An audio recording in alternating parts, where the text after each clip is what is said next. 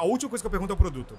Eu pergunto primeiro sobre o cliente. Por quê? Porque o produto tem que ser criado baseado no cliente. Então você vai lá e cria o copo. Cara, cria um copo. Ninguém achou legal. Cara, você perdeu dinheiro. Pessoal do Papo de CEO, hoje estamos com Fernando Henrique Miranda, um cara que tem uma trajetória fantástica. Começou em empresas como Banco do Brasil, passou pela XP, estava na Infomoney e hoje é CMO da Exame. Um cara que conhece muito de marketing, veio aqui para trocar ideia sobre tudo que a gente precisa saber sobre marketing, conteúdo, growth de uma maneira geral para o seu negócio e que todo CEO deve e precisa saber. Fernando, obrigado aí pela presença. Obrigado pelo convite. Estamos aqui na Web Summit, né? Então é mais do que especial ainda esse episódio. Então, pô, obrigado pelo convite aí. Nada. Esse episódio que tem o grande apoio da Transfero, que fez esse estúdio super top no meio do Web Summit. A gente está no meio do Web Summit, literalmente, gravando com vários nomes super tops do mercado. Fernando, cara, queria começar esse papo falando sobre a sua trajetória, cara. É uma coisa que é bem interessante em tudo que você fez, é porque você tem um background um pouco mais forte em tecnologia e acabou indo, fez até MBA em finanças, mas acabou pairando aí na cadeira de CMO em alguma das grandes empresas que a gente ouve do mercado. Como é que foi essa trajetória aí de tech para marketing? Na verdade, não tenho background em tech, meu background é todo de finanças. de verdade. finanças. É de finanças. Então, o que aconteceu? Eu tive o privilégio de fazer o meu ensino médio nos Estados Unidos. Irado. E lá eu. aquela história de intercâmbio, host family, não sei o quê. E eu fiquei com uma família de médicos. Eles eram donos de uma rede de hospitais. Era uma família bem, bem rica, né? No, no sentido literal da coisa. E eu falei, cara, eu quero ser rico. Eu quero ser rico. Isso é muito legal, ser rico. Eles iam pra Las Vegas, ia de avião, tinha várias coisas legais. Eu falava, cara, eu quero, eu quero ser rico. E, e na minha cabeça, ser rico era mercado financeiro. Pô, onde, onde se ganha mais dinheiro? É no mercado financeiro. O que é verdade, na verdade. É. Se você quer ter um emprego muito bem pago, o mercado financeiro ele é muito bom. E como eu não tinha muito conhecimento, eu fui pro IBMEC fazer é, economia e passei num concurso do Banco do Brasil. Para mim, banco, mercado financeiro, fazia todo Golaço. sentido. É, sempre tive facilidade para prova, absorver conhecimento e tal. E eu passei no concurso do Banco do Brasil. Long story short, assim, né, para resumir a história, eu fiquei três anos lá. Cheguei a morar no interior do Acre, em Tarauacá, 400 quilômetros de Rio Branco, nessa jornada. Morei em Manaus. E aí eu recebi um convite para trabalhar. E, mas uma coisa que é importante. Só que o cargo do Banco do Brasil é muito pouco mercado financeiro e muito comercial, né? É É. vender os serviços bancários, na verdade, né? Então, minha, minha meta não era fazer operações estruturadas de crédito nem nada do tipo. Era muito mais voltado para vender os produtos bancários. Só que nesse processo, como eu tinha esse background de finanças, eu era um vendedor que sabia fazer conta, né? Enquanto a maior parte dos meus colegas sempre teve dificuldade para calcular qualquer coisa que não fosse a comissão, eu sempre fui muito bom com matemática. Então eu tinha feito economia, tinha algum bom conhecimento de matemática. Depois disso eu passei por uma ONG, terceiro setor, terceiro setor como CEO, mas o CEO da ONG nada mais é do que o, a pessoa que arrecada as doações, também é um cargo comercial. Sim. E eu percebi uma coisa que acontecia que era quando eu ficava na frente de um doador, eu sempre conseguia fechar um bom, uma boa doação. Mas eu tinha poucas reuniões marcadas, né? Então eu não conseguia reuniões bastante. Eu às vezes tinha uma ou duas reuniões no mês. E eu falava, cara, como é que eu aumento o número de reuniões, né? E aí eu joguei no Google, como conseguir mais clientes. Eu acho que todo mundo faz isso, né? E aí eu, cara, bati no- principalmente no- nos americanos. Eu bati no Gary Vaynerchuk, eu bati no Grant Cardone, eu bati no Neil Patel, que tá aqui no evento. Nesses grandes gurus do marketing de como aumentar o meu número de clientes. E aí eu conheci o tal do funil de marketing, né? Pô, você tem um monte de reuniões marcadas, você precisa ter um monte de leads, esses leads se tornam oportunidades, MQL, SQL, reuniões, oportunidades, e aí vai. Então eu, eu fiquei fascinado por aquilo e falei, cara, isso aí é o que eu faço em escala. Marketing é vender em escala. Hoje eu vejo que era uma coisa simplista, mas estava certo.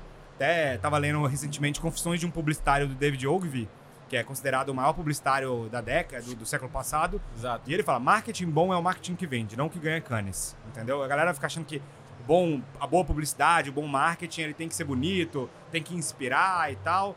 Cara, bom marketing é aquele que vende. Então, marketing é vender com muita escala, é, é- é vender, ah, é movimentar o mercado, né? E, e aí eu comecei a pesquisar, comecei a en- entender, estudar esse assunto. E aí uma amiga minha estava saindo de um outro projeto eu tava meio cansado já de terceiro setor. Falei, cara, vamos abrir um negócio junto? Ela falou, pô, vamos, de quê? Vamos abrir uma coisa de educação, você vender curso online e tal. Vamos abrir uma empresa de educação. E ela topou. Cara, passou duas semanas, ela me ligou e falou, não vou mais. Eu falei, pô, por que, que não vai mais? O que aconteceu? Recebi uma proposta para assumir a XP Educação, você CEO da XP Educação. É difícil competir com. XP tava no pré-IPO. E eu falei, pô, não tem uma vaguinha para mim, não? Deixa eu ir com você. Ela falou, pô, a gente tá precisando de gente de marketing lá. Eu falei, então deixa eu ir junto. E aí eu fui.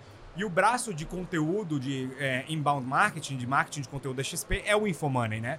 E aí eu assumi lá como especialista de marketing no Infomoney. Sabia só o que eu tinha estudado, não era um grande especialista, na verdade. Entrei como especialista, mas não era um grande especialista. Mas o Infomoney, ele tinha duas características muito únicas, né? Eu entrei logo após o IPO, então a XP estava muito capitalizada, tinha muito dinheiro, e o Infomoney estava muito certo. Era uma empresa que fazia muito dinheiro através de venda de curso online. Então eu aprendi marketing com muito dinheiro e com fazendo muitos projetos ao mesmo tempo. Então eu consegui ter bons mentores ali. O Infomoney tinha bons consultores, tinha boas pessoas trabalhando ali. Então aprendi marketing com caras muito bons ali dentro. Que é o Leandro Aguiar, José Vinagre, outros caras que hoje viraram gurus, vendem Sim. até conhecimento e tal. É...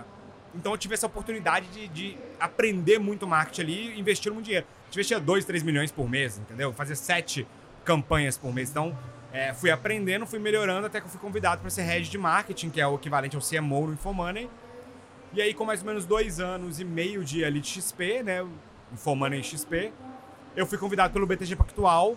Eles tinham comprado a Exame Sim. Estavam ainda patinando na questão de infoproduto, a questão de venda dentro da usar a audiência da exame para vender. Eu já tinha feito um bom trabalho dentro do Infomoney nesse sentido e falar, pô, você não quer tocar essa parte aqui? E eu sempre tive a vontade, todo marqueteiro tem esse desejo interno de tocar essas marcas legado, né? Que Sim. eu falo e todo mundo conhece. Você fala, minha, minha, minha vovó, eu trabalho no Infomoney, ela, o quê? O que é Infomoney? Não sabe nem pronunciar direito. Agora, a Exame, a revista Exame, todo mundo conhecia. Pesado, né? Era pesado, era uma marca legado. Meu pai entende o que eu faço. Meu pai acha que eu vendo revista, né? Mas assim, ainda assim, ele entende a empresa e as pessoas entendem o que é a Exame. A Exame é uma marca legado muito forte. Então, eu, eu queria esse desafio. E aí eu fui para Exame e a gente tem sido muito bem sucedido lá, né? Então, uh, no ano passado a gente vendeu mais de 70 milhões de, de produtos da Exame lá, pô, numa era uma linha de negócio que fazia 200 mil, hoje faz 7 milhões por mês, né? Ah, porque o Fernando é um gênio? Também. Mas não só por causa disso, entendeu? Porque tinha uma audiência represada ali que estava ansiosa por uma oferta. Então eles conseguiram. Já tinha uma boa estratégia de conteúdo, mas não sabia como monetizar essa audiência. E aí eu tô ficando muito bom agora em monetizar audiências, entendeu? Cara, já começamos muito bem e já pegamos um gancho muito bom pra gente poder falar de um assunto aqui que eu acho muito legal, que é Owned Media.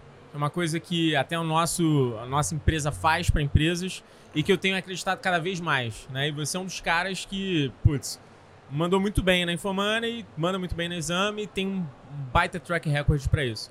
Uh, falando de Owned Media, hoje a Exame ela é um canal do BTG super claro de atração de possíveis clientes para venda. Na Exame, seu foco principal é vender infoproduto ou também para rentabilizar para as outras áreas, outras business units da BTG? Ou tudo? Eu, eu, acho que sim. Quando o BTG adquiriu a Exame, existia um case muito forte no mercado que era o do Infomoney, né? Sim. A XP comprou o Infomoney e conseguiu abrir contas para a XP no Infomoney. Mas a tese inicial não era tão próximo disso. Eu acho que a tese inicial é, cara, você tem uma audiência ali de 20 milhões de pessoas no site todos os meses, Cara, dá pra você fazer N coisas. Se você converter 0,1% de quem passa no site, o que você botar ali vai vender, inclusive conta do BTG. Mas não é tão não é tão óbvio assim, né? As pessoas não estão ali pesquisando, querendo abrir uma conta. Ninguém acorda de manhã, alguém acorda, mas não tanta gente acorda de manhã e fala assim, puta, quero abrir uma conta no banco. Na verdade, você tem que persuadir essa pessoa a tomar essa decisão. Sim. E, e a gente achava que só botar um banner lá e abrir a conta e pronto, e não foi. Então é menos óbvio do que parece você conseguir rentabilizar esse owned media, né? Só que o que a gente descobriu? Se a pessoa tá numa plataforma de conteúdo e você continua dando conteúdo para ela, você consegue aos poucos plantar essa semente na cabeça dela de que ela tem que investir, depois de que o BTG é uma boa plataforma de investimento, e por último, como que você abre uma conta no BTG. Então, ao invés de chegar lá e falar assim, abre uma conta no BTG, eu tô convencendo a pessoa primeiro que ela tem que investir, depois de que qual plataforma que é boa para ela investir, e por último, como que ela abre uma conta no BTG. Então, é um processo de educação através do conteúdo. É... Como, qual, qual é a tese hoje que, que eu faço lá dentro do exame, né? Qual é o meu mandato nesse momento? Sim, é monetização da audiência, e não só através de infoproduto, a, a gente vende também é, publicidade dentro da exame, a Sim. gente vende também ah, conteúdo, que é uma forma de infoproduto, mas a gente tem uma área de educação B2B, então a gente tem clientes grandes como a Vale, entre outras, que compram plataformas de educação para a empresa delas. Inclusive, se você estiver buscando uma plataforma de educação para sua empresa, manda um inbox aí. Ah, então a gente tem várias, várias frentes de negócio. Só que hoje a mais escalável, hoje, e até pelo perfil do brasileiro, é a de educação superior. Então a gente também, ainda é spoiler, mas a gente já está olhando alguns ativos de ah, educação superior, né? Então a gente tem interesse de pô, ter no futuro talvez uma faculdade exame. Faz muito sentido, pensa só. Você tá ali lendo o case do CEO da Hyper que fez XYZ. Pô, quer aprender gestão de projetos com o CEO da Hyper? Tem aqui um curso com ele, gestão de projetos. Então, as duas coisas casam muito bem. Mas a verdade é que dá pra vender qualquer coisa. Quando eu tava no Infomoney, meu principal mandato era abrir conta na XP e a gente era muito bem sucedido. A gente já era o terceiro maior canal de abertura de conta, perdendo pro Facebook e pro Google, que com esses não dá pra competir, né? Mas fora eles, a Sim. gente já era o maior. Então, o case é muito forte. O que, que eu acho? Eu acho que não é trivial. A galera acha que você tem lá 10 milhões de usuários, você vai colocar um banner, a galera vai clicar e você vai fechar. E não é. pronto. Não. Existe um processo de convencimento muito forte que você tem que fazer ali. Só que como que você está numa marca legado como a Exame, a- o crédito da marca é muito grande. Quando a Exame fala, não é como se o Joãozinho estivesse falando, né? Como o jornal de Pindamonhangaba, desculpa o jornal da Pindamonhangaba, nem sei se existe, mas assim, não é o mesmo peso. Então, o meu CAC reduz, meu CPC reduz, a meu CPM reduz, porque as pessoas tendem a confiar mais no exame. Você está lendo uma notícia. Uma publicidade na exame não vale a mesma coisa de uma publicidade lá no site, num blog de fofoca no Google. Porque você está num ambiente em que você tem passa uma credibilidade maior. Eu acho que esse que é o, o valor. O valor que você compra ali, eu acho que o valor é público, tá? Se não for, eu também não sei o valor que não seja público. Mas o BTG comprou a massa falida da Exame por 70 milhões de reais. Sim. Pô, por que, que você compra uma massa falida por 70 milhões de reais? Pelo brand asset ali, pelo a credibilidade da marca e do veículo. Então, isso tem muito valor. Quando a exame fala é muito mais pesado do que quando o Fernando fala. Claro. Tem, Acho que é tem- isso. Tem todo isso que as pessoas compram. É. Agora, falando também dessa parte de owned media, como é que você distribui conteúdo para fazer o teu cliente chegar lá? Até um questionamento que muita gente me pergunta é o seguinte, cara, owned media, né, mídia proprietária. Pô, muito legal, mas você tem que gerar conteúdo pro cara e como é que fica essa geração de conteúdo, essa pauta de conteúdo? Porque, entre aspas, ah, a plataforma é um jornal. E ela precisa ser, de certa forma, imparcial. Como é que você gera conteúdo suficiente para poder direcionar ele no teu funil? Isso é direcionado, não é? Simplesmente eu não sou um jornal e eu posso É. gerar o conteúdo que eu quiser? Eu acredito que você. O jornal é a parte de notícias, né? O hard news ali. Ah, Você vai ter sempre essa parte. Isso está no DNA da exame. Mas o, o que a gente chama de imparcial, ele. Vou falar que ele não existe porque, assim, por exemplo, a exame a gente tem uma editoria copo cheio. A gente não gosta da notícia ruim, cara. Você pode falar que isso é uma forma de parcialidade, entendeu? Eu Sim. prefiro não dar notícia ruim. Então, se a Hyper tá crescendo e tal, você já, você já me contou antes mesmo, né? Que você já tem uma entrevista marcada com a Maria Clara, É. que é da exame. Então, você já tá falando pra mim que provavelmente a gente tá contando uma história de sucesso. Ela não tá te entrevistando porque a Hyper quebrou, entendeu? Graças a gente, Deus, não. Exato. Então a gente tem essa editoria copo cheio. A gente gosta de contar boa notícia. A gente fala que a nossa, nossa missão é celebrar o capitalismo brasileiro. Não é destruir o capitalismo brasileiro. Então, você tem uma forma de ah, bias nisso, né? Você tem uma forma de viés nisso. Mas eu acredito que é o viés honesto e que a gente avisa. Nós somos copo cheio, a gente celebra o capitalismo. Então, como que a gente celebra o capitalismo? De várias maneiras. A gente dá ênfase para empreendedores, a gente gosta de botar eles na capa. Se você pegar uma capa da exame, sempre vai ser um empreendedor. Não é notícia ruim. Ah, pô, eu acho, eu acho que é essa que é a forma que a gente vai ser, ah, vai ter viés. E aí, o que, que a gente percebe? A gente gosta de conversar com o nosso cliente e entender qual é o desejo dele. Então, uma coisa que a gente percebeu, existe um público muito grande de PMS ah, dentro da Exame, que leem a Exame, né? É muito, muito grande mesmo, é uma das maior- nossas maiores editorias. E aí a gente fez uma pesquisa com esse PMS e o principal dor deles era marketing. A gente falou, pô, você sabe como que o marketing não é desenvolvido entre as PMEs no Brasil hoje? Você tem essa experiência. Aí a gente convidou uma das pessoas que já estava no nosso ecossistema, que é o João Branco, que é CMO do McDonald's, era CMO do McDonald's. Falamos, João, vamos fazer uma imersão para PMS sobre marketing? O João falou, pô, porrada. Nossa audiência adorou. Então, o que a gente tenta fazer é escutar a audiência e desenvolver produtos que conversem com a nossa audiência. Então, hoje a gente já é o maior publicador de conteúdo sobre ESG, né? Que é, é Environmental Sustainability in Governance, que é pô, sustentabilidade e por aí vai. É até uma editoria de vocês. É uma, é uma editoria. É, nós somos a maior editoria de ESG do, do, da América Latina, se eu não me engano. E o nosso público fala, pô, onde eu começo? Onde eu começo a estudar? Aí a gente procurou o IBMEC e falamos, IBMEC, desenvolve um MBA pra gente sobre ESG, pra gente oferecer pra nossa base. E a galera teve muito interesse. Então, o que a gente constrói tem sempre uma correlação com aquilo que a gente está uh, ah, querendo que a audiência, aquilo que a audiência está nos pedindo. E aí o último exemplo é qual é a pauta mais quente? Você vê que todas as palestras aqui no Web Summit estão lotadas. AI. AI. AI é a, a, a hype do momento. Toda notícia que a gente publica sobre AI na exame, bomba. Logo a gente foi lá, procurou o pessoal da Witseed, que é uma adquirida nossa agora, que tem uma experiência em AI, e falamos, vamos desenvolver um curso de AI para empresários que querem implementar no negócio deles? Desenvolvemos AI para negócios. Então, tá vendo como é que tudo se conversa? Você não cria as paradas meio assim, entendeu? Então, é muito mais sobre escutar a audiência. Tem uma frase do Seth Godin, que é um dos maiores marqueteiros do mundo, que ele fala assim: me coloque numa sala com mil pessoas e eu saio com o seu produto você vai conversar e perguntar para elas o que, que elas querem, entendeu? Eu acho que é muito mais nesse sentido. Então você acha que o Owned Media ele também tem que ser um pouco mais flexível para entender o que, que a audiência tá querendo lá, né? Porque... Exato, não dá pra você entubar o que você quer. Então se a Hyper vai lá e compra o portal marketingdigital.com e aí você começa a tentar vender serviços de marketing para PMS. Mas o público é só de marqueteiro, cara, você não vai vender, não adianta é vender curso de churrasco para vegano. Não tem como. Porra, não então, na verdade, o que você tem que fazer? Você primeiro entende quem que é a audiência, para depois você desenvolver o produto. A galera, eu, eu, sempre falo isso, não sei se já existe, se eu tô roubando de alguém, tá? Que eu acredito que tem dois tipos de empresa, que são customer centric ou product centric. E 90% da galera quer ser o Steve Jobs, que chega lá e faz o iPhone. Nossa, eu vou fazer um telefone tão lindo que você vai querer lamber o telefone de tão maravilhoso que ele é. Ele vai ter um design lindo, ele vai ser rápido, as pessoas vão amar e tal. Eu não faço isso. Meu processo é muito diferente. Sou muito mais a Amazon. O que você quer comprar, cara? O que você tá precisando? Vou te dar. Eu vou te dar. Eu vou desenvolver o que você tá precisando. E todo mundo quer ser a Apple, mas eu acho que é mais fácil, você tem mais acertabilidade sendo a Amazon e perguntando pro seu cliente. Então, se um dia você é uma empresa, você que é CEO, tá escutando, quer comprar um veículo de mídia para fazer owned media, descobre primeiro quem que é o público, não o interesse, entendeu? Quem que é aquela pessoa, quais são as dores dela e sua empresa tem fit com aquilo ali. Como você descobre isso? Vou te dar um hack aqui, claro. Compra Valeu. publicidade e vê se dá resultado. Compra publicidade naquele portal.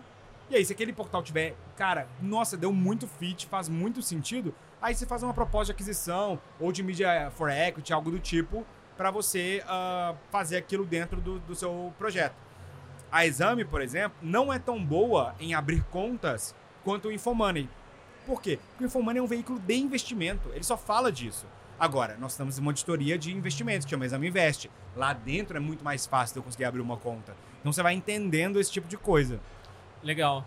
Quando você. vamos então separar aqui as revenues do, da Exame, então, que ela tenta atrair para o BTG.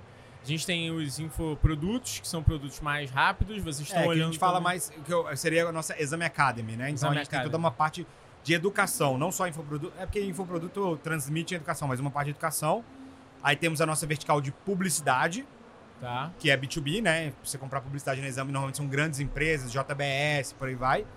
E aí temos uma parte de educação B2B, que é separada também, que é exatamente treinamentos corporativos, né? Por aí vai. E essa educação B2B são os cursos mais curtos?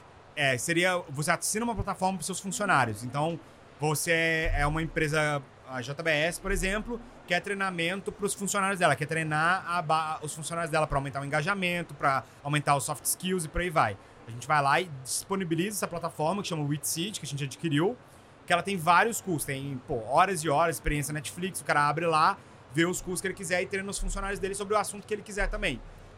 Então, então a é... WitSeed entrou nessa vertente agora, Exatamente, essa, essa recente aquisição. E aí um quarto lugar que não pode deixar, que é o nosso legado, que ainda é muito relevante, que é assinantes da Exame. Então a gente tem ali mais de 20 mil assinantes que assinam a revista e o site. Então a revista ainda é muito relevante, né? Parece que ninguém mais lê revista, mas muita gente lê revista ainda, é impressionante. Ainda assina, né? Ainda assina, assina a revista, online. exatamente. Pô, legal. Interessante entender todos os modelos de receita.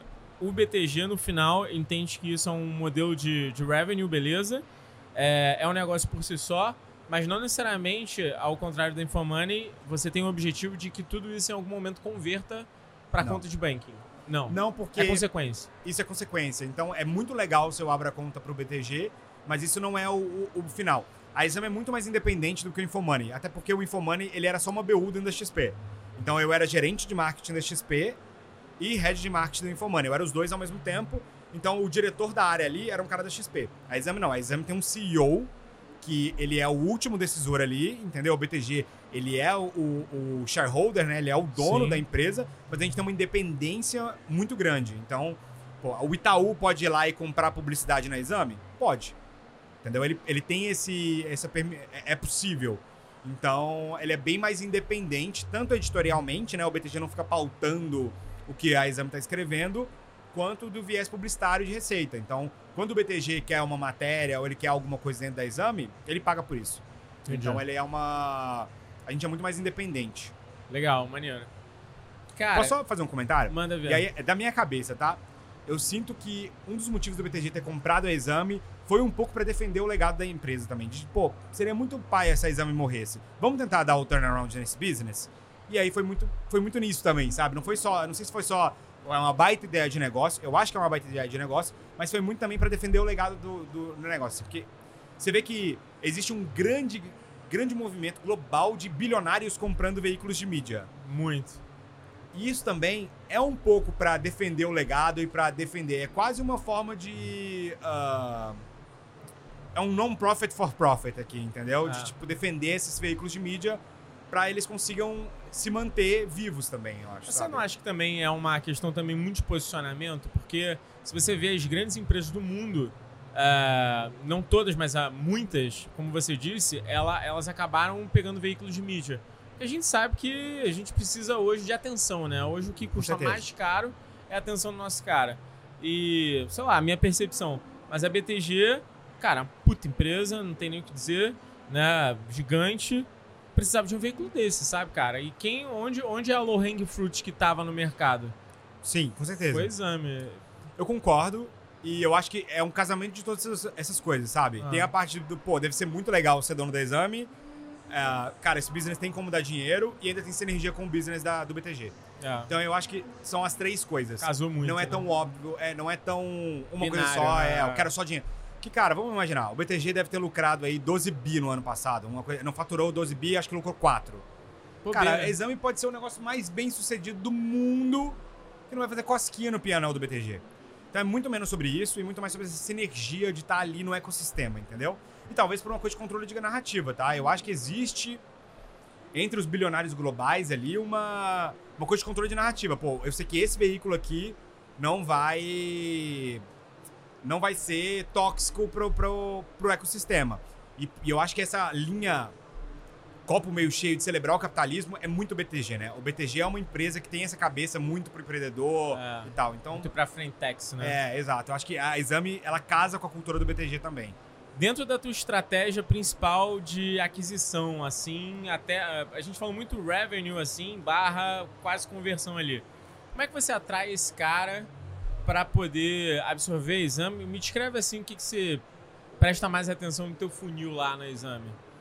É, então, eu acho que o maior asset da Exame é a marca. Então, se eu rodo um anúncio como Exame e você rodar um anúncio como Hyper, eu não sei. Mas eu sou capaz de apostar que meu anúncio tem um, um- o mesmo anúncio, meu anúncio tem um CPC menor. Por quê? Você Porque- tá sendo gentil, É. você é um cara gentil demais. Mas por que, que isso acontece? Porque a pessoa está acostumada a confiar em veículos de mídia, né? Então, um, eu tenho uma estratégia de, de comprar mídia, eu compro mídia, eu invisto bastante, eu invisto mais de um milhão por mês em mídia, eu compro mídia de uma maneira muito mais eficiente. Por dois motivos. Um, eu tenho uma audiência segmentada, que são as pessoas que navegaram pela exame, então eu consigo saber quem navegou sobre ESG, quem navegou sobre marketing, quem navegou em cada editoria e impactar esse cara nas redes sociais. Esse é um ponto. E número dois, por eu estar numa marca muito forte, o meu CPC e, e todas as minhas métricas de mídia são muito melhores. Eu converto mais. Essa é a primeira parte. Então eu compro muita mídia. Meu topo de funil tá aqui. Por, por outro lado. Você compra mídia pro cara pousar na, no na- exame. é, pra ele entrar na landing page e participar de algum conteúdo meu. E aí eu vou Tá. falar um pouco sobre conteúdo. E aí no segundo ponto é, eu a exame, quando eu publico um conteúdo na exame, as pessoas tendem a clicar. Então eu tô ali numa notícia sobre, vou dar o exemplo de ESG. falando sobre o case da Ambipar, que é a ganhadora de empresa ESG no ano. Aí eu falei, quer saber mais sobre ESG? Participe da série Carreira em ESG. E aí eu crio uma série de conteúdos de aquecimento para depois fazer uma oferta. Eu não faço oferta para lead frio, eu não gosto. Eu acho deselegante. Eu não gosto de vender pro cara que não quer, entendeu? Eu não gosto de ser vendido, eu odeio que me liguem aqui. Ah, Fernando, compra aqui. Então eu gosto de vender para quem quer comprar. Então a primeira coisa que eu faço é o seguinte: deixa eu te explicar um pouco mais sobre o que eu tô falando. Então eu crio uma série de vídeos. Se você for na exame agora, vai ter uma série de vídeos lá em que eu vou te explicar sobre a carreira em SD, quanto que ganha, o que o cara faz, onde estão as oportunidades de emprego, quais habilidades você tem que desenvolver, se faz sentido para seu momento de vida, como que você começa, se você vai começar como consultor, se você vai abrir uma startup, se você vai trabalhar numa grande empresa. E no final eu falo assim: agora você quer se educar? Você quer continuar estudando? Você pode ir sozinho, você pode vir comigo. Aí o cara fala: eu quero ir com você. E uma boa parte das pessoas querem vir comigo. Só que por quê? Porque eu trabalho, eu tratei o cliente com, com respeito. Eu não cheguei pra ele assim, cara, compra aqui. Entendeu? Eu acho, igual eu falei, deselegante. Eu gosto de fazer um marketing que no final você vai lá no meu vídeo, que eu faço a oferta, a galera tá elogiando, pô, foi ótimo, muito obrigado. Eu não consigo comprar agora, mas eu adorei esse processo. Então eu quero que mesmo a pessoa que ouviu o meu pitch fale assim, eu adorei o processo. E, e isso faz diferença estar tá no exame. Então eu sempre uso de inbound marketing para tratar o cliente com respeito, dar valor para ele, para no final fazer uma oferta. E aí direto e reto, cara, isso é normal. Lá a galera na exame, pô, os outros diretores, cara, vamos fazer um disparo vendendo e tal. Eu falei, eu não faço disparo vendendo, cara. Eu não gosto de vender, porque é feio, entendeu? Meio Compre aqui agora, assim. R$29,90 por R$19,90. Aí eu brigo no preço, entendeu? Eu tenho que ficar brigando. Se eu trato com o cliente e, e o cliente educado, compra melhor e paga mais caro. Porque ele entende a importância da coisa. Esse copo aqui, se eu só olhar e falar, compra um copo, você vai pagar às vezes 5, 10 reais. Vai falar, cara, que esse é um copo Stanley, que ele tem. Ele te protege sua água por, durante 12 horas, e que ele foi fabricado por monges cegos da Bolívia, que eles capularam dentro do mar. Se tem um storytelling atrás disso aqui, eu te explico a importância disso. Cara, e, e esse aqui, por acaso, ele solta micropartículas de carbono que aumentam a sua longevidade e filtram a sua água de todas as toxinas. Cara, de repente, um copo de 5 reais vale 70, vale 160. Por quê? Porque eu, eu tive tempo de te contar essa história. Mas não tem como você entediar o seu cliente a comprar. Se eu ficar só falando de como o copo é legal, como o copo é legal, você não vai falar. Agora, cara, deixa eu te contar a história do monge que criou esse copo. Pô, aí começa a ficar legal. O monge criou o copo? É, porque o monge ele só bebia cerveja durante 30 anos. Começa a ficar interessante. Não tem monge que criou esse copo, tá, galera? Mas assim, não sei também, vai que tem, né? É. Mas. Você só vai poder saber depois que você clicar aqui e. Exatamente. Então, é, é, tem essa frase do Ogilvy também que ele fala, né? Não dá pra você entediar o seu cliente a comprar nada. Então, o marketing ele tem que ser interessante, ele tem que ser informativo, ele tem que agregar para o cara. E se agrega e a pessoa tem curiosidade de saber mais, ela paga mais caro. Então, eu acho que é muito nesse sentido. Gerar conexão. Golaço. Fez sentido o que eu falei? Pra caralho. Pra caralho. As editorias pra você são extremamente importantes nesse sentido. Porque se a Sim. editoria não estiver conectada com, com o Total. business do negócio, ferrou. Isso. A galera vai gerar um monte de conteúdo lá. Imagino que você não. não- dentro da tua, do teu role, você não cuida da editoria, né? Deve Não, a gente tem um editor-chefe que é o Lucas Amorim. Ah, então dentro, dentro dessa conexão, esse cara tem que estar muito conectado contigo, né? Porque se ele começar a gerar pautas que não conectam, Mais ou menos, porque não dá pra atingir tudo. Então, é muito melhor deixar ele correr livre e montar todas as pautas e testar o máximo de narrativas possíveis e eu captar quais narrativas que encaixam.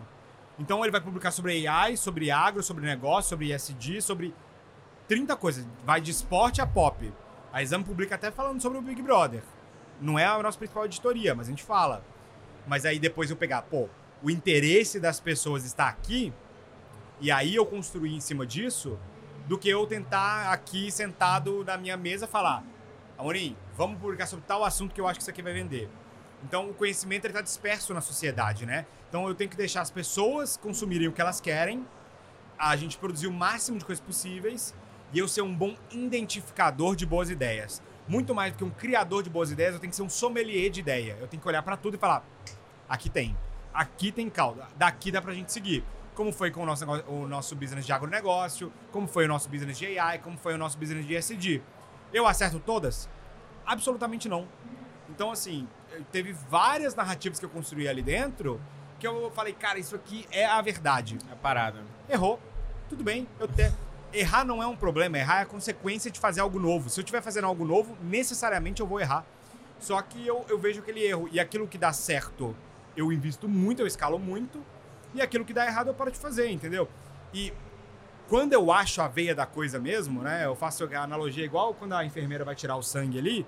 Às vezes ela vai errar duas vezes para tirar seu sangue, mas depois que ela acha, ela tira quantos tubinhos ela quiser, entendeu?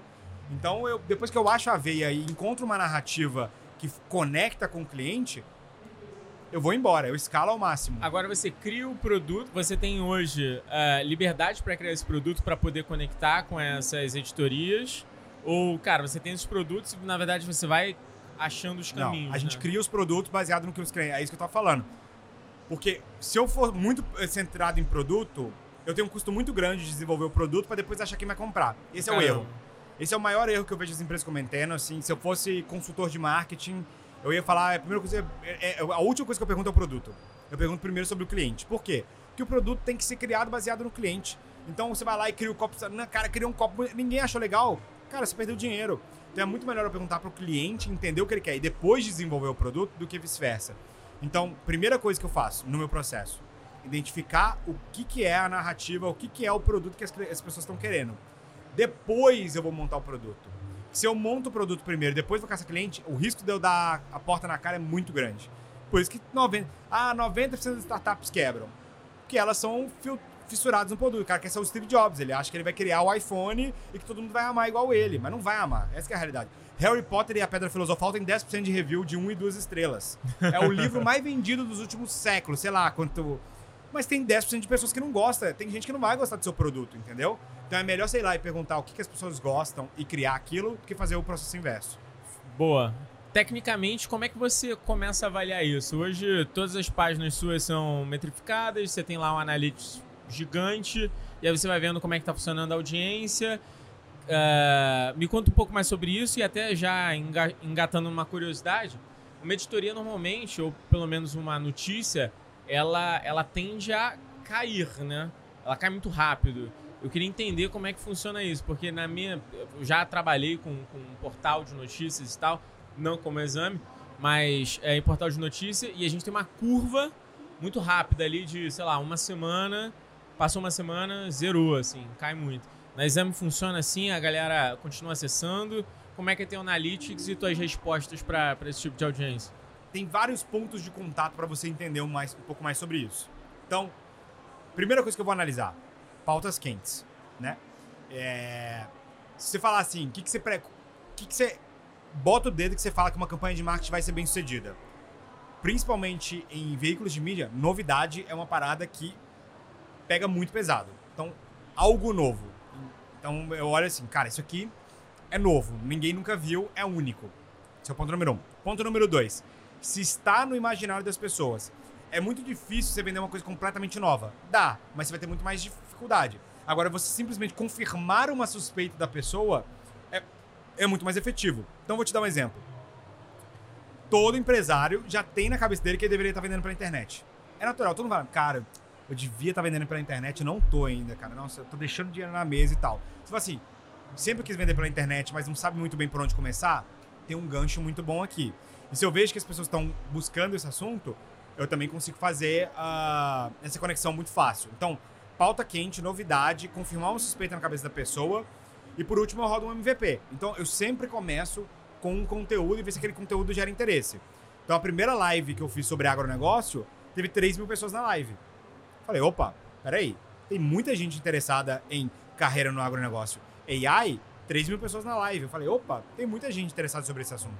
Então eu vou, ter, eu vou microtestando as narrativas e os assuntos, e à medida que eu vou microtestando, eu vou desenvolvendo o produto. Então agora que a gente testou, a gente fez o teste com o produto de AI, é, a gente conversou com a nossa área de produto e falamos, ó, AI é uma pauta que tem, confirma todos os checkbox. É uma pauta quente, é novidade, as pessoas estão lendo, as pessoas gostam, confirmam uma suspeita na cabeça delas e as pessoas apareceram e passaram o cartão. Vamos desenvolver esse produto. Então, isso é o, o principal coisa para desenvolver um novo produto. Então, e sempre começa com MVP. Agora, sobre o Analytics, sim, isso é normal. Porque notícia é algo que ele viraliza muito rápido e depois cai, né? Então, deixa de ser novidade, né? Pô, a, a última grande notícia deve ter sido. Tô pensando. Ah, a, a nova PL que alguém fala que é de fake Ah. news, tem gente falando que é de censura, mas a PL tá se- 20, 2630, não sei. É, se é o foi- caso. Pô, foi votada ontem, tiraram da pauta, não sei. Cara, isso vai estourar agora. Daqui uma semana já não é mais notícia, ninguém vai ler mais. Então isso é normal. Principalmente no, no mercado de notícias, as coisas passam muito rápido, às vezes é questão de horas quem solta primeiro. É, e aí vai ter outra pauta. Vai ser as joias de um ex-presidente, vai ser o- um- uma besteira que outro cara falou, ou vai ser uma empresa que fez sucesso e por aí vai, entendeu? Então, Então- vai muito nesse sentido. Então também, então dividindo aqui, a gente tem notícias mais de curto prazo, e a gente tem é, conteúdos que conseguem ser mais estendidos. E ali você. Eu acho que sim, mas o conteúdo mais. O que vai bombar mesmo, que vai viralizar, normalmente é coisa de curto prazo. Ah, Porque é o que as pessoas compartilham. Você viu tal coisa, e aí você tem aquela, aquele colchão de conteúdos que tá sempre gerando valor. Então, guias. é, o Infomoney era muito bom de ranquear ticker BBAS3, Enter. Infomoney tá em primeiro lugar. Isso gera audiência também, mas não é notícia. Então, eu acho que você vai ter sempre esses dois lugares. Se eu fosse começar um negócio de mídia, eu não começaria com hard news, porque é uma parada difícil, tem que estar atento, precisa ter uma, uma, uma pessoa muito dedicada ali. Então, se eu fosse vendedor de copo, eu ia fazer conteúdo sobre copo, mas não que fosse notícia. Eu ia criar conteúdos evergreen, que é o conteúdo que fica ali o resto da vida, focado em ranquear em SEO. Porque é muito mais simples, você constrói uma coisa em cima da outra, você não fica naquela coisa de é, ter que estar sempre ali ligado, soltando a notícia primeiro que todo mundo. É muito dolorido esse processo. Tem que ter muita estrutura para fazer isso. É muito mais fácil você construir cada bloquinho e ir montando uma audiência bloco sobre bloco, entendeu? Olhando ainda sobre essas dinâmicas de revenue e dinâmicas de conversão e tudo que a gente está vendo de on-end media, você acredita que todas as empresas deveriam trabalhar com on-end media? É para todo mundo, não é? Você acha mais interessante o cara não de repente pensar em on-end media, mas gerar conteúdo? Como, é que tá a tua visualização Tá da dinâmica de geração de conteúdo, que no final é para gerar mais audiência, reduzir CAC e converter para negócio? Cara, absolutamente não. Não deveriam. Por quê? Ah, Golaço. Porque é muito barato, cara. Vou te dar um exemplo. O que, qual que é o objetivo do conteúdo? O objetivo do conteúdo é trazer uma audiência interessada em um serviço ou produto ou gerar algum engajamento da audiência. É muito, mas muito. Pensa na eficiência da coisa. Vale a pena você abrir uma empresa de ah, cozinha para fazer o lanche dos seus funcionários ou vale a pena você pedir um iFood ou você ter uma empresa terceirizada de limpeza e por aí vai? deixa um profissional da área fazer essa coisa de mídia, então é muito melhor a exame, que tem vários clientes, e você ir lá e comprar um conteúdo exame que vai sair dezenas e milhares de vezes mais barato do que você tentar comprar exame ou ter uma exame. Você vai ter que ter jornalista, você vai ter que ter empresa de mídia, você vai ter que ter analista, você vai ter área de BI, você vai ter que ter um marqueteiro, você vai ter que ter uma empresa inteira. Então faz, é muito, muito barato. É porque as pessoas não.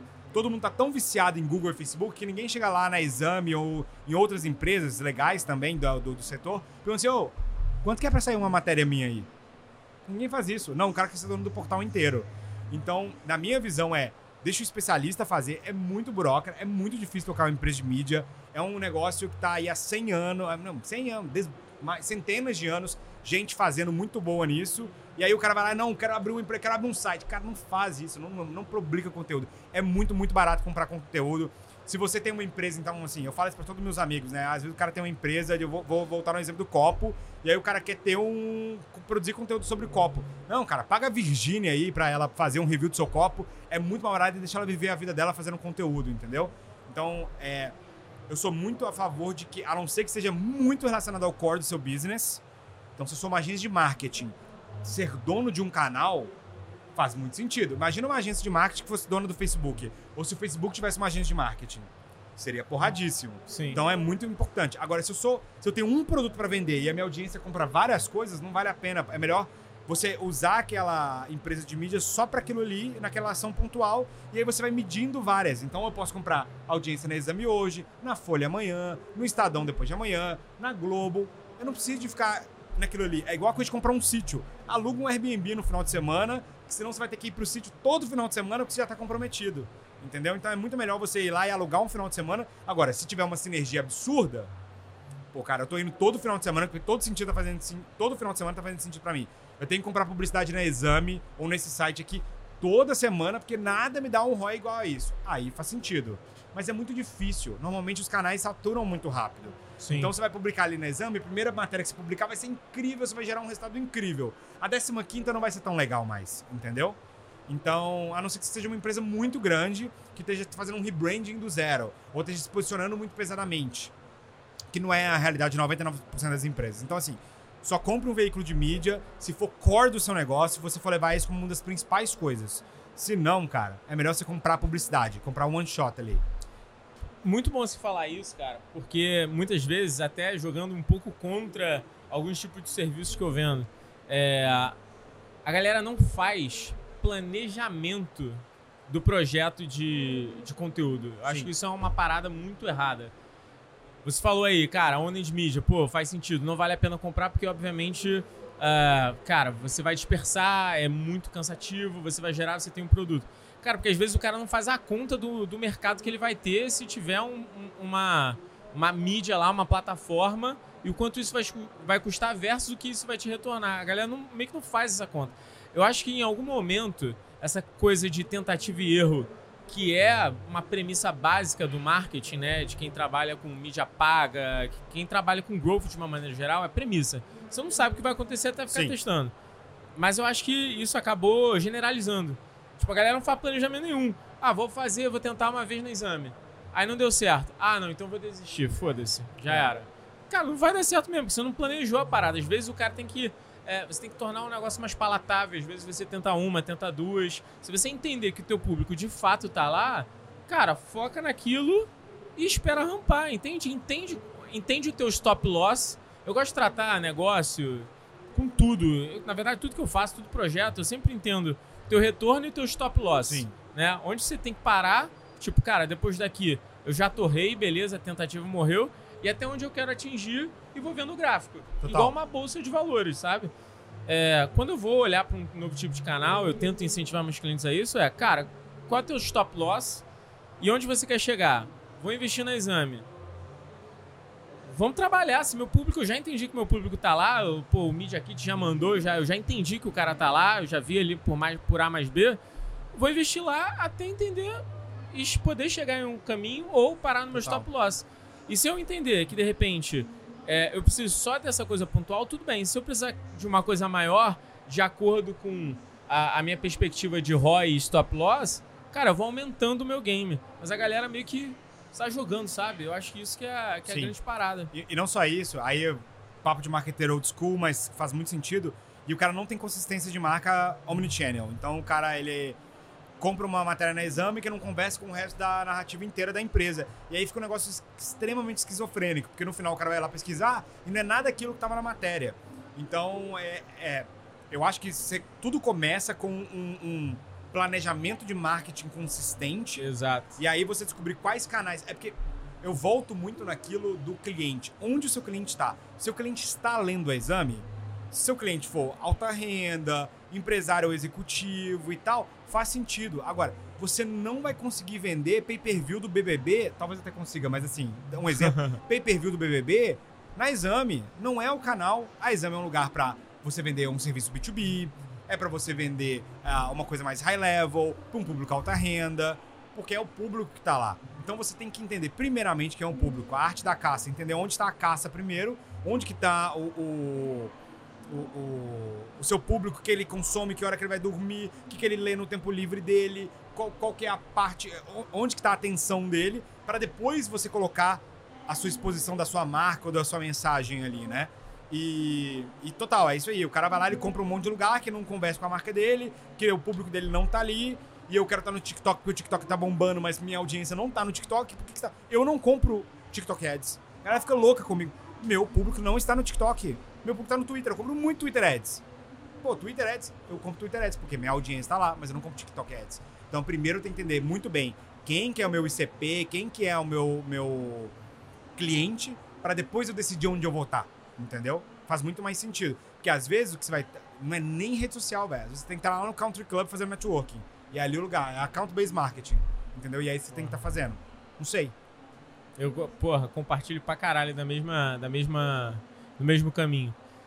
É, falando é, só pra gente finalizar, sobre investimentos em mídia, é, principalmente quando você tá olhando aí para uma onda de mídia ou até mesmo para uma propaganda dentro do exame. O que, que você acha que são números interessantes é, em termos de investimento, retorno? O que, que, você, o que, que o cara tem que olhar ali pro CAC sobre LTV? Você tem alguma dica, disparidade, assim, de indicadores que o cara tem que entender se tá fazendo sentido essa mídia ou não? É difícil porque cada indústria é única, né? Mas o, o assim, eu acredito muito que você deveria ter a mira de ter o maior budget de mídia do seu mercado. Tipo assim, cara, você deveria ser o cara que mais. Porque se você é o cara que mais investe, significa que você tem um menor funil, entendeu? Você tem aquele que converte mais, é aquele que. E tem muita gente que fica buscando um ROI absurdo e não fica buscando uh, um growth absurdo, uma margem absurda. Então, o que eu vejo, galera? Não, pô, a minha campanha tá dando um ROI 40. Eu falo, que bosta. Escala então, é. Por que, que você não faz uma que dá ROI 3, mas você investe muito mais? Porque está trazendo muito mais retorno. Então eu sempre faço o PNL ali, né? O, o, o, a DRE da campanha. Então eu, eu olho muito pouco o ROI e eu olho muito a margem que eu tô deixando. Então, vou te dar um exemplo, e esse exemplo é, é oficial. Na exame, todas as minhas campanhas têm que deixar campanha. Tem que deixar pelo menos um milhão de reais de margem. Então, toda vez que eu subo uma campanha de margem, ela tem que deixar um milhão de reais de margem. Quanto que eu vou investir? O bastante para deixar um milhão de reais de margem. Pode ser 3 milhões, como pode ser 500 mil, entendeu? Quando ela deixar um milhão de margem, aí eu vou vendo se eu quero escalar ou não. Então, se ela tiver, se eu investir 500 mil e já tá deixando um milhão, eu vou escalar mais para ir para 2, 3, 4 milhões. Quanto que é o ROAS? É razoavelmente importante, mas não é o final. Que aí eu vou chegar, eu tenho um ROAS de 40. Quanto você investiu? Mil reais, deixou 39 mil de margem. Prefiro investir um milhão e voltar dois do que investir mil reais e voltar 40. Porque em um eu ganhei um milhão, no outro eu ganhei 89 mil. Então eu olharia muito pouco o ROAS e muito mais a sua margem e escalar o máximo que couber. Tem uma frase que eu amo, que eu uso, tá até no meu. Se me adicionar no WhatsApp, vai estar tá lá, que é: Raramente chove ouro. Quando chover ouro, não saia de canequinho, saia de balde. Boa. Na internet, as coisas passam muito rápido. E aí o cara vai lá, ele fica com, com, medo de escalar a campanha, fica com medo de colocar mais dinheiro, não vou fazer de novo porque eu tô com medo do público cansar, e aí depois ele tenta de novo e parou de funcionar. Sendo que o que, cara, achou uma coisa que funciona, escala, vai até o fim, que vai passar rápido. Tudo passa muito rápido. Então, se tá chovendo ouro, sai de balde, não sai de canequinho, aproveita, escala o máximo que der, coloca o máximo que puder naquela campanha, seja corajoso. É, eu prefiro você ganhando um pouquinho, mas com muita coragem, do que você ganhando um tantão com medo, entendeu? E aí, nossa, ganhei 39. Não vai, não é isso que vai mudar o resultado da sua empresa, entendeu? E assim, as maiores compradoras de mídia são as maiores empresas do mundo. O maior comprador de mídia do Google entre 2000 e 2010, de Google Ads, era a Amazon. Olha o que virou. Por quê? Porque toda vez que eu jogava lá, livro, Amazon. Celular, Amazon. Então, assim, seja corajoso. Não vai fazer loucura de investir antes de saber se está dando certo. Mas se estiver dando certo, eu sou a favor da escala sempre. Só Essa é a minha cabeça. Cara, golaço. Pessoal do Papo de CEO, estivemos aqui Fernando Henrique Miranda, CMO da Exame. Cara, obrigado por você ter obrigado participado. Vocês. Acho que o papo foi top, muita dica aí para você que é CEO. E, obviamente, não deixe de curtir e compartilhar aqui o podcast, me seguir, Dario, underline Pérez no Instagram. Quer deixar aí suas redes também, cara? Claro. Eu não produzo conteúdo, mas eu troco ideia no inbox. Fernando Miranda 777 no Instagram. Manda lá, vou adorar conversar com vocês. Boa, legal. Tamo junto, Fechado? Cara. Obrigado. Fechado. Até mais.